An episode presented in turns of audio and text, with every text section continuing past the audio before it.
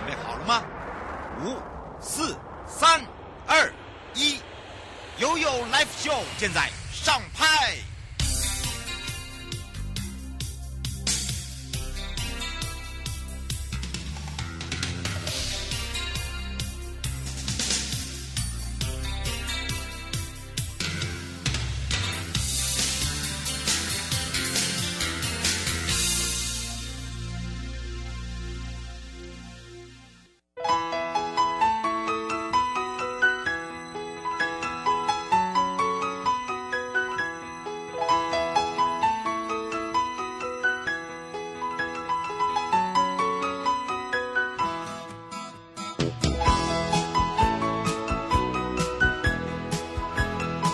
到了一点零三分了，再度回到了 You Live Show FM 零四点一正声广播电台，陪同大家。好的，当然呢，今天是什么节？今天是一月十一号哦。这个如果在十一点的话哦，很多的幸福、很多的祝福都可以送给大家。之外呢，今天也是司法节。那么在司法节的前夕啊，其实也做了这个论坛会哦。在昨天台大，那么有很多的这个议题呢，也有很多的专家学者，包含了民众的一些议题，来做出一些这个探讨。之外，那么今天在上半段呢，呃，陪伴大家是台北地检，这个是贺文群检察事务官哦，要跟大家聊聊的就是诈欺罪的构成要件。那么下半段呢，我们就要来跟大家讲到了烟害。说到了烟害到底如何来防？依照世界卫生组织的报告呢，这个烟草每一年呢，使大量的人类失去了宝贵的性命之外，不只是直接吸烟的人，包含了间接吸二手烟的朋友。因此呢，就有一些修法。那么当然还有一些这个防治法。那么当然这个时候呢，我们要跟大家聊聊谁不能吸烟。哪里不能吸烟？诶，大家一定觉得很好奇，对不对？好，没关系，大家就要好好的跟大家呢，针对这个议题呢，让大家可以更多的清楚。那么，当然除了这以外呢，新年新作为哦，在新的一年呢，法务部也增设了二十二名的心理处遇师。那么，打造了专业的观护团队，建构有温度的司法保护，防止再犯。那当然，这个也是比较特别一点啊。通常我们都叫做临床心理师。那么，当然这一次在今年呢，引进了心理师跟社工师啊的专业背景的人力呢，来增设观护心理处处遇师。所以呢，我们的心理师也叫做观护心理处遇师。好，有二十二位。呃，另外呢，还有关护追辅员。那追辅员的背景呢，就是社工师。那十二位呢，跟更生保会的毒品各管人员，总共四十二位，来打造多元跟专业的关护团队，啊、来精进整个司法保护的量能。好，马上呢就回到了台北地检检察事务官时间了。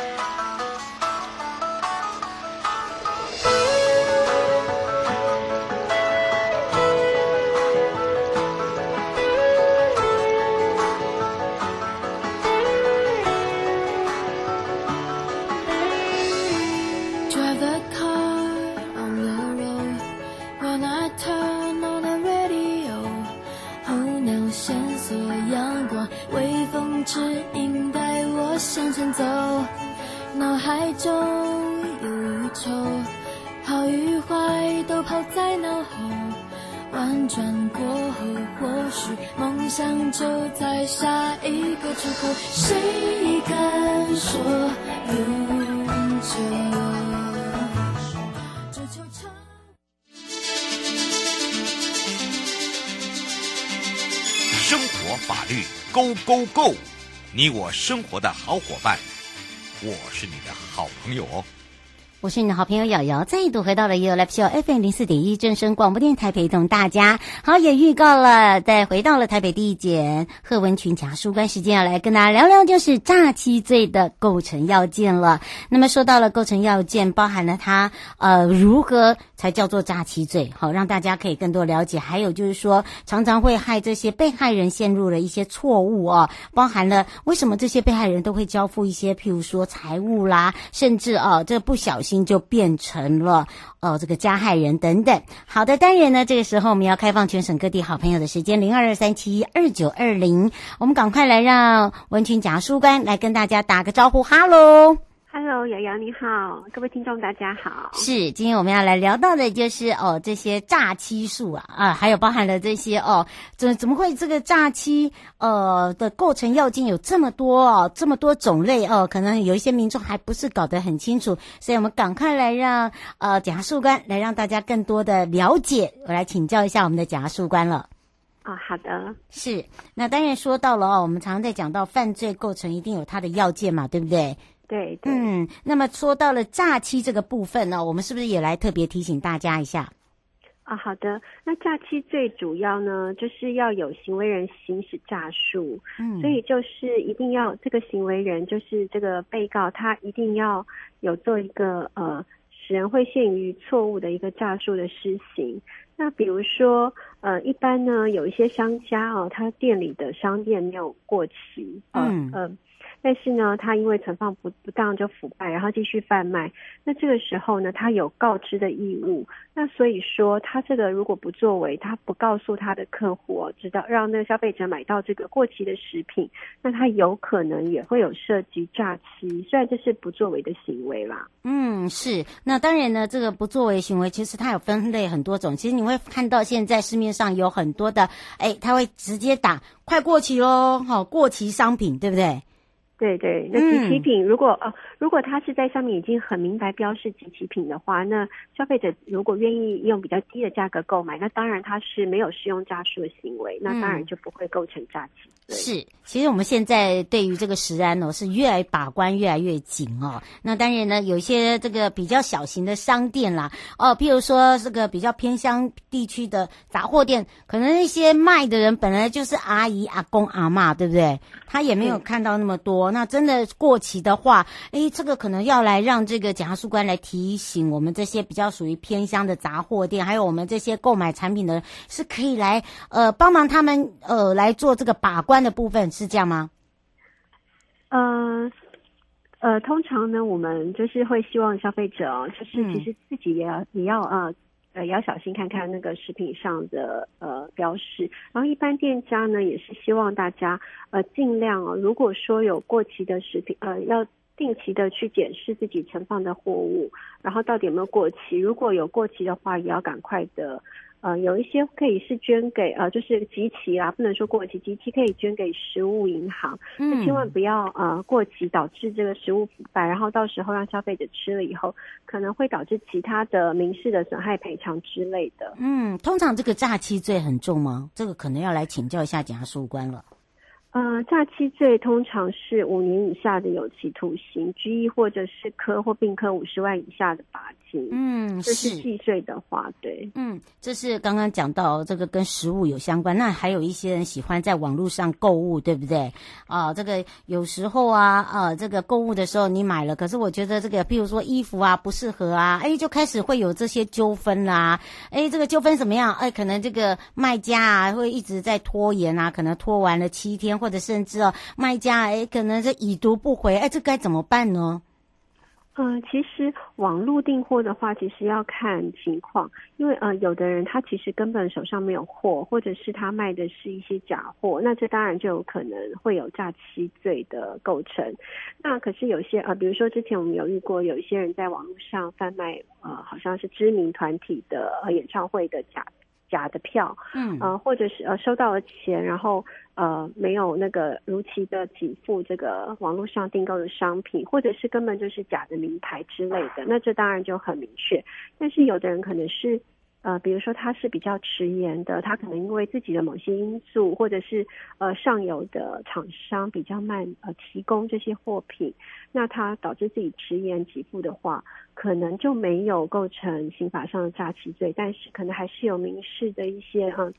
及付迟延货呃商品的问题。嗯，是呃，刘先生想要请教一下检察官哦，呃，他呃这个曾经有个案例，就是呃把自己的手机账号。呃，跟手机的这个号码借给别人，后来他变成是一个被告，也是诈欺。那这个部分呢，他并不知情，他该怎么办？哦，如果他真的是借给别人，我前提是他真的是借给，比如说他他借给别人，一定是借给至亲好友嘛。嗯，那他有没有相关的呃借给他，比如说相关的对对话的记录，或者是说这个人的年级资料提供，可以提供给我们呃那个检调单位做调查，嗯，检警单位做调查，那。呃，像他，所以我是建议，如果呃，当然一般呃，身份证或是账户或是手机门号这些绝对不要借给别人。嗯，那如果借给别人使用的话，一定要保留相关的出借的记录。嗯，比如说啊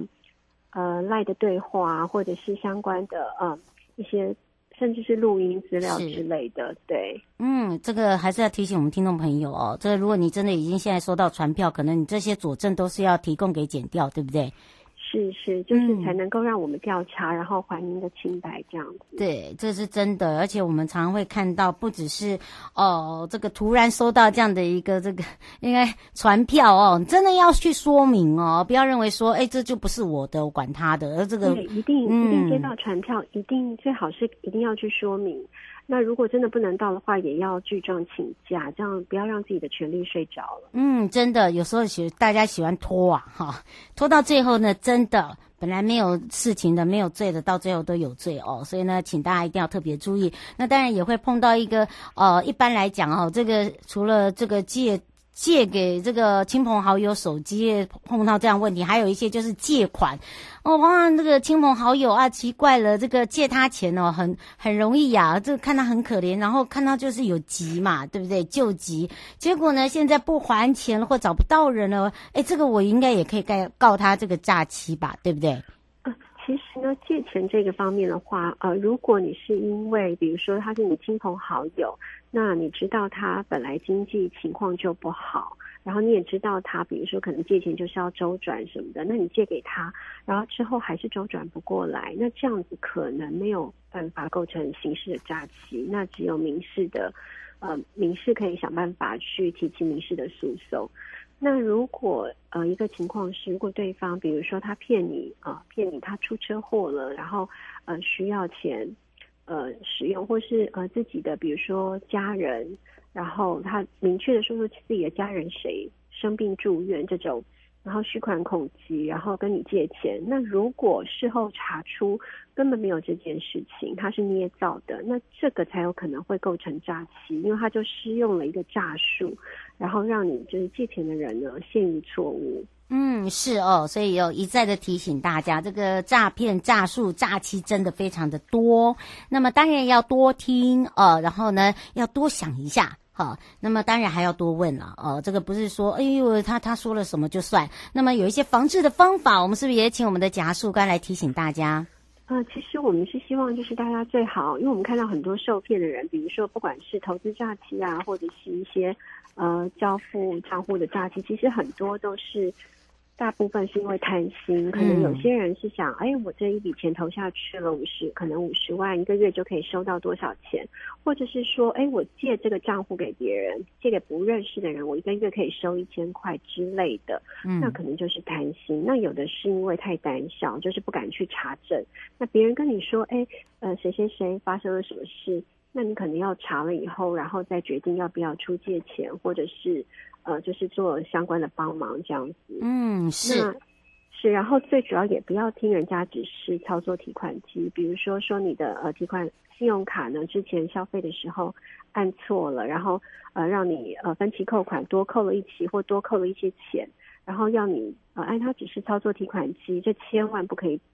就是呃最常见的通常都是去依照别人的指示操作提款机。嗯，是哦，所以常常在讲哦，常常有看电视、听广播、看新闻，好，千万呢，哦，不要说这个，哎，好像好像有印象就忘记了哦，一慌张哦，所以还是要请大家哦，多想三秒钟啊。不过也要非常谢谢台北地检贺文群贾树官陪伴大家，谢谢，嗯、谢谢感谢，我们，我们就下次空中见喽。好，谢谢大家，谢谢，拜拜，拜拜。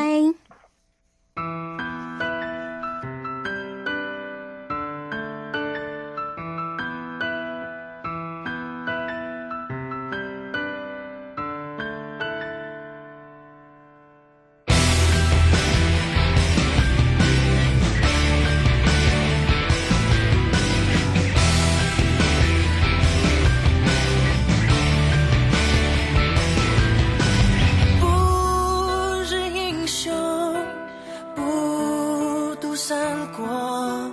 若是英雄，怎么能不懂寂寞？独自走向长坂坡，月光太温柔，早早不多说，一心要那荆州用阴谋阳谋，明说暗落的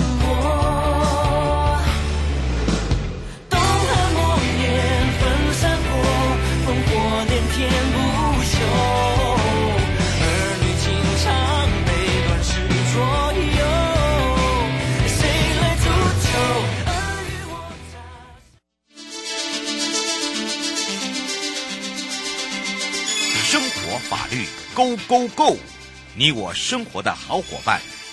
我是你的好朋友哦。我是你的好朋友瑶瑶，再度回到了 U Live Show FM 零四点一正声广播电台，陪同大家了。好的，当然呢，我们刚刚啊，这个也预告，让大家很清楚，我们接下来要来聊到的就是我们的烟害的部分了。如何提防？哪里不能抽烟？哪里不能吸烟？那当然还有包含了，如果你的邻居呢，哦，有这个抽吸烟的习惯，已经影响到你生活品质，该怎么办？而实际的案例呢，我们也开放全省各地好朋友的时间，零二三七二九二零。我们赶快来让台北地检萧奕弘检察官上线跟大家打个招呼，哈喽，哈喽，大家好，我是台北地检署萧奕弘，很高兴在空中跟大家相会。嗯，今天我们的生活法律就要来谈谈哦，谁不能吸烟，哪里不能吸烟？哎呀，这个住宅区一直闻到该怎么办哦？还有，这是来请教一下我们的检察官了。我们先跟听众朋友分享一下，就是说，其实我们这个烟哦，其实对我们的健康是有一定的影响的啦哦。嗯。那依照世界卫生组织的报告，其实烟草每年都会带走蛮多人的宝贵性命，可能对他的健康是有一些影响的。嗯。而且这不只是吸烟的朋友啦，可能对其他二手烟的朋友，可能都是一种健康上面的一个一个危险这样子。嗯。所以其实我们从民国八十六年开始，我们就有一个法律叫做《烟害防治法》。嗯。那它开始施行。那《烟害防治法》里面就有提到一些规范。好，比如说，呃，《烟害防治法》第十二条规定说，未满十八岁跟孕妇呢都是不得吸烟的。嗯，好，而且呢，父母哈、监护人或其他实际照顾的人哈，嗯，应该禁止未满十八岁的人吸烟。嗯，那如果说未满十八岁的这个青少年有吸烟的情况的话，那要令他哦接受这个戒烟教育。是，好，那如果行为人未满十八岁，而且还没有结婚的话，那父母呢或监护人呢应该要到场来。呃，接受这个戒烟教育这样子，哦，所以说，呃，未满十八岁呢，跟孕妇呢，都是不能吸烟的。是我们还是有这样的一个限制啦。哦，刘先生想要请教一个问题哦，他说在烟害防治法为什么不先从呃便利商店做起嘞？哦，其实呃有啊，就是说这个是规定他们也是不可以卖给这些未成年的人呐、啊，都是有这样规定的。哦，刘先生补助一下，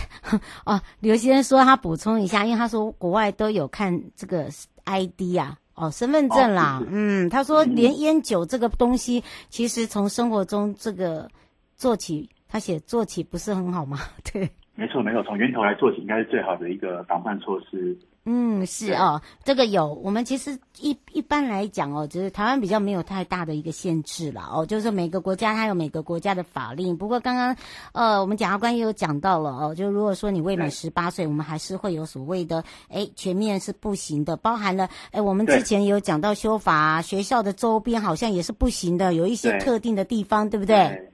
有些其实在这个《烟害防治法》里面有提到很多。的场所哦，是全面禁止吸烟的，大概有十三类。嗯，那可能包括高中以下的学校或大学院校的室内，嗯，或医疗机构的部分，还有政府机关的室内，还有大众运输工具，哦，还有金融机构哦等，然后有十三类的这个场所哦，是让全面禁止吸烟的。嗯，那除了这个以外呢，还有特定的这些室外场所哦，如果说没有呃设这个吸烟区的话，也是不能吸烟的，可能包括大学、大专院校啊。还有室外体育场用池啊，哦，这些室外场所，还有像是老人福利机构的室外场所，或是其他经各一机关主管主管机关所公告的场所跟交通工具呢，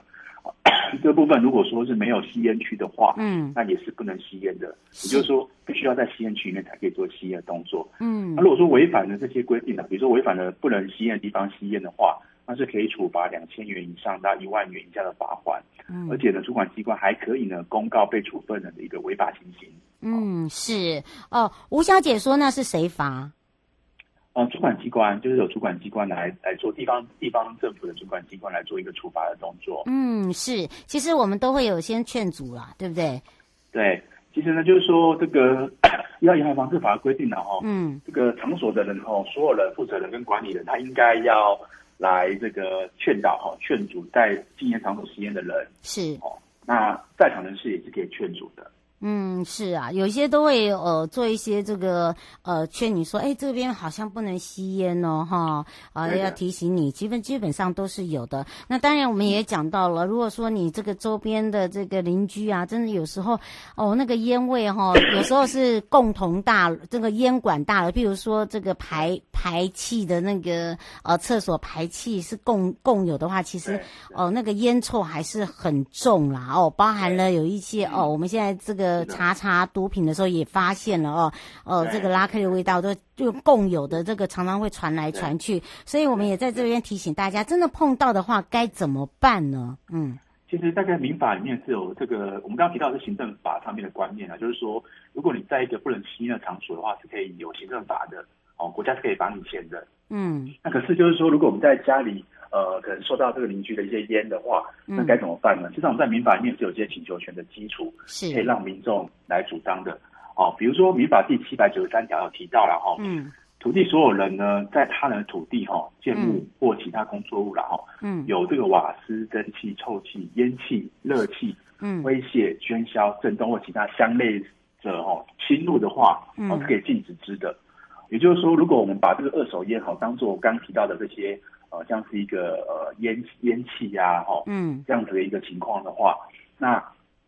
这个所有权人哈是可以请求禁止他不要再把这个烟呢传到我家来的，嗯、哦，这是第一个部分，就是说，是呃，在民法的部分是有这样的权利，可以禁止别人把一些不好的东西，然后侵入到你的土地里面来，啊、哦，或建物来这样子，好、哦，这是第一个部分。嗯、那第二个部分就是说，因为我们刚刚提到了嘛，二手烟可能会造成健康权的一个危害损害。嗯，好、哦，所以说如果因为呃邻居一直抽二手烟，一直抽烟，就会导致二手烟呃传到你这边来，因为你一直在吸这个二手烟，它可能会对你的健康权是有一些伤害的。嗯，就我刚刚提到的这个世界卫生组织也提到，哦，不只是吸烟的人会有健康的危险，那可能包括吸二手烟的人都会有。所以这个部分呢，可能可以主张民法的呃侵权行为损害赔偿。嗯，那请求给付一个精神慰抚金啊，等于说呃造成一个精神上面的痛苦，所以你可以请求一个慰抚金的一个范围。嗯，是哦，这个真的一再的提醒大家哦，对，要特别的注意啦，尤其是呃现在的有一些住户，我们现在有管委会，可是常常就是因为呃透过管委会，然后跟这个住户沟通，可是住户又是租户哦，住就是等于是租屋的部分哦，呃有一些这个常常会有一些纠纷啊，是不是也请我们的检察官来提醒提供给这些民众，真的碰到这样的一个这个状况呃，甚至呃这个因为他一定会有哦。跟这个管委联络啦，哦，可是问题是都没有下文，等等该怎么办呢？嗯，其实我可以举几个这个书上出现的案例来跟各位分享哈。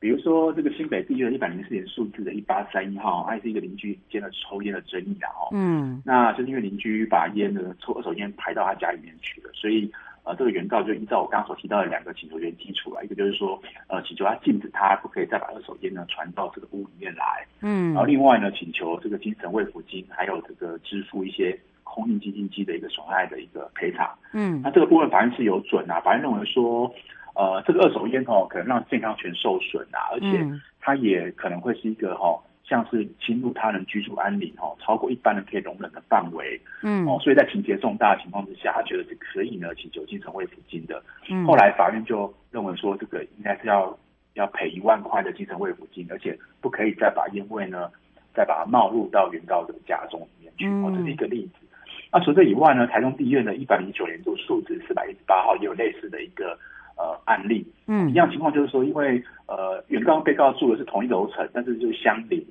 那这个被告可能在阳台上抽烟，所以就冒进了原告的家里面。嗯，那原告本来是有用一九九九去检举的哈，但是后来就是没有没有没有没有结果，所以后来原告就提了一个诉讼来请求，呃，被告不能再把烟呢传过来，而且要赔偿精神慰抚金。嗯，那这案子比较有趣的是说，法官他跑去原告的家里面，被告的家里面哈，是，他就请这个被告呢去点一个烟哦，放在阳台那边。嗯，然后法官就跑去那个原告的家里面，那果然说点完烟不久之后哈。这个烟呢，就传到了原告的家里面来了。嗯，哦，就是他有去做一个实验，然后他认为，后来法官认为说，哈啊，这个被告他也不否认他有吸烟，而且真的吸烟的情况之下，真的会传到原告的家里面来，嗯、所以后来就啊、呃、判赔是两万块的一个精神慰抚金，而且被告不可以再把烟呢传过来。嗯，是哦，我们只能接最后一个哦。我先生想请教一个问题哦，他说这个烟害跟、嗯、呃噪音不一样，你怎么收证？其实这个不会就是一个困难点嘛，因为其实就是说很多被判决驳回的，大家是没有办法证明说烟从那边来的啦。嗯。哦，因为就是说，哎，比如说我们是在二楼，那一楼抽烟，那可能我们闻到这个烟味，嗯、但是不见得是一楼抽烟，有可能是我们隔壁的邻居抽烟的这样子，所以说可能还是要麻烦，就是说在收证的时候要比较明确的确认说是呃特定户的一个烟，所以导致它传到你家里来，这是必须要注意的啦，因为好几个案件 其实都是因为。原告举证没有那么充足，所以法官没有办法确认说，哎，这个烟真是从啊被告家里面传过来的。嗯、哦，所以可能可以就做一些，比如说呃做一些这个这个跟这个管委会讲啊，然后去做一些呃做一些确认，就是说是不是他家里烟过来的一个情况。嗯，哦，可能要做一些适当的一些证据给法院，让法院可以认定说，哦没有错，是被告传过来的这样的情况没有错。嗯，那可能在诉讼上面才会有一个比较好的结果。嗯，好，这个因为时间的关系呢，我们要下个礼拜见喽。那下次见喽，拜拜，拜拜。各位亲爱的朋友，离开的时候别忘了您随身携带的物品。台湾台北地方法院检察署关心您。